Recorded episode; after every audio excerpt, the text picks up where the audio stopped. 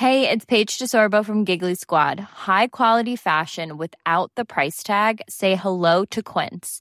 I'm snagging high-end essentials like cozy cashmere sweaters, sleek leather jackets, fine jewelry, and so much more. With Quince being 50 to 80% less than similar brands. And they partner with factories that prioritize safe, ethical, and responsible manufacturing. I love that. Luxury quality within reach. Go to quince.com slash style to get free shipping and 365-day returns on your next order. quince.com slash style.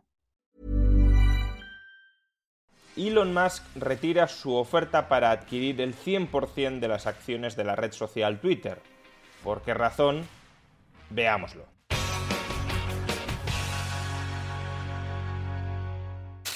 El pasado 4 de abril, hace poco más de tres meses, Elon Musk anunciaba por sorpresa que se había convertido en el principal, en el mayor accionista de la red social Twitter.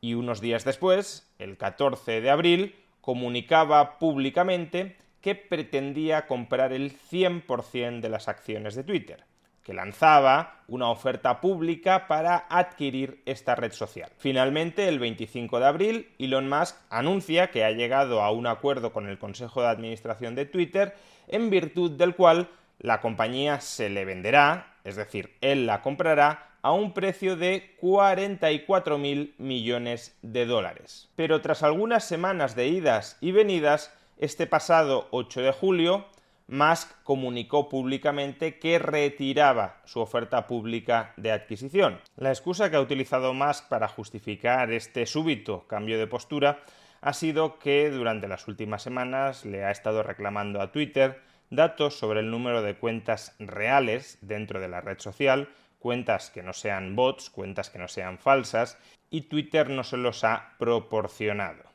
Ciertamente suena a una excusa y por eso son muchos los que ahora se plantean si Elon Musk en algún momento realmente tenía la intención de comprar Twitter o realmente todo esto se trataba de una troleada masiva del hombre más rico del mundo para divertirse durante unos pocos meses. Y ciertamente cabe la posibilidad de que esto haya sido así de que Elon Musk se haya echado unas risas durante los últimos meses a costa de todo el mundo, haciéndoles creer que iba a comprar esta red social cuando en realidad no tenía tal intención, o que incluso haya aprovechado ese clima de risas para desinvertir parte de su participación en Tesla en unos momentos en los que era especialmente ventajoso desinvertir y sin levantar demasiadas suspicacias sobre el motivo por el que estaba desinvirtiendo, dado que aparentemente estaba desinvirtiendo para poder comprar Twitter. Sin embargo, creo que existe una explicación más sencilla y verosímil sobre por qué Musk ha cambiado durante los últimos meses de opinión, sobre por qué en abril nos decía que quería comprar Twitter para revolucionar esta red social, para desatar todo su potencial y convertirlo en la plaza pública de la democracia, ¿por qué esto nos lo decía en abril?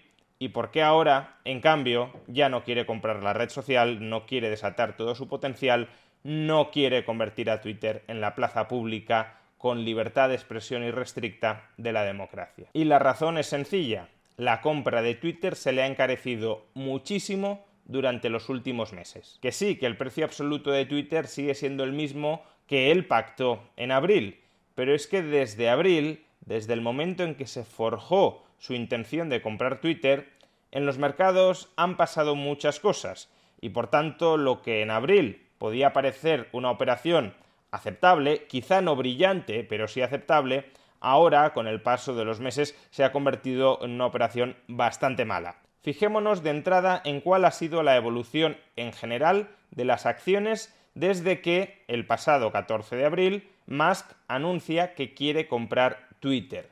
Si nos fijamos en el índice de referencia tecnológico de Estados Unidos, el Nasdaq, veremos que este se ha contraído desde el pasado 14 de abril en alrededor de un 15%, y eso que lleva algunas jornadas remontando.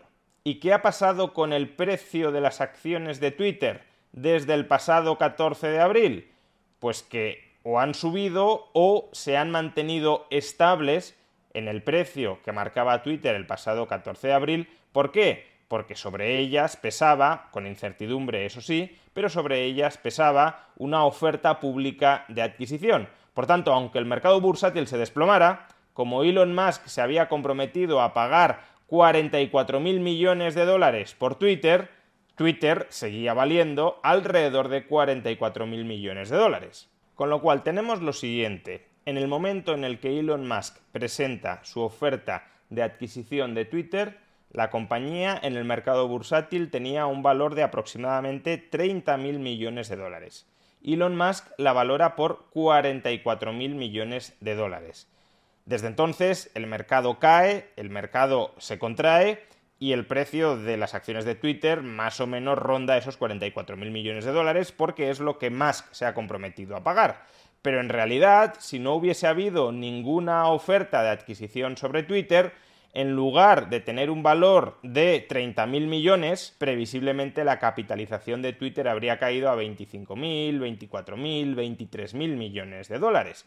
Es decir, que estamos diciendo que Elon Musk se ha comprometido a pagar por Twitter un precio que casi casi duplica el valor de mercado que ahora mismo exhibiría la compañía si Elon Musk no hubiese presentado ninguna oferta. Pero es que además a Elon Musk no solo se le ha encarecido Twitter con respecto a lo que previsiblemente vale en el mercado, sino que también se le ha encarecido Twitter con respecto a su fortuna personal.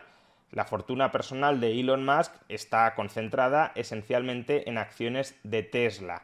Antes de anunciar la compra de Twitter poseía el 17% de las acciones de Tesla.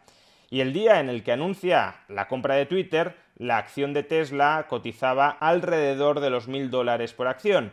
Es decir, que la valoración, que la capitalización del conjunto de la compañía superaba el billón de dólares, billón europeo con 12 ceros, y por tanto la fortuna personal de Elon Musk en Tesla, su participación accionarial en Tesla, tenía un valor de alrededor de 170.000 175.000 millones de dólares. Desde entonces, las acciones de Tesla han caído alrededor de un 25%.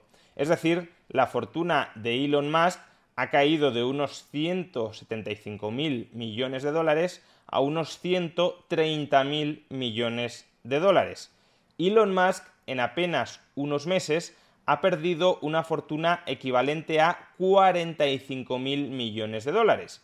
¿Y cuánto es 45.000 millones de dólares? Precisamente lo que pretendía pagar por el 100% de las acciones de Twitter. Dicho de otra manera, desde que anunció la compra de Twitter, no por este motivo, sino por la evolución que ha seguido el mercado, pero desde que anunció la compra de Twitter, Elon Musk se ha descapitalizado en un monto que equivale a lo que pretendía pagar por Twitter.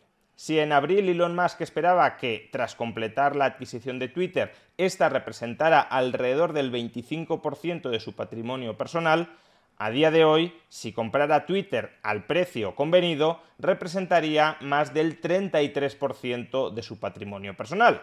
Pero además representaría más del 33% de su patrimonio personal una compañía cuya valoración aparentemente está inflada o al menos que hoy podría comprar en el mercado a un precio bastante más barato que aquel que pactó en el mes de abril. Por tanto, si la compañía que quieres comprar se te ha encarecido en relación con tu patrimonio personal y también en relación con el precio al que previsiblemente podrías comprarla hoy en el mercado si no hubiese ninguna oferta en firme, si se te ha encarecido por estas dos vías, en relación a lo que vale según el mercado y en relación a lo que tú vales, en relación a lo que tú tienes, una decisión relativamente racional puede ser aceptar la realidad y cancelar la compra. A menos, claro, que haya una fuerte renegociación a la baja del precio. Muy probablemente lo que intentó hacer Elon Musk durante las últimas semanas, mientras estaba mareando la perdiz con las cuentas auténticas y con las cuentas falsas,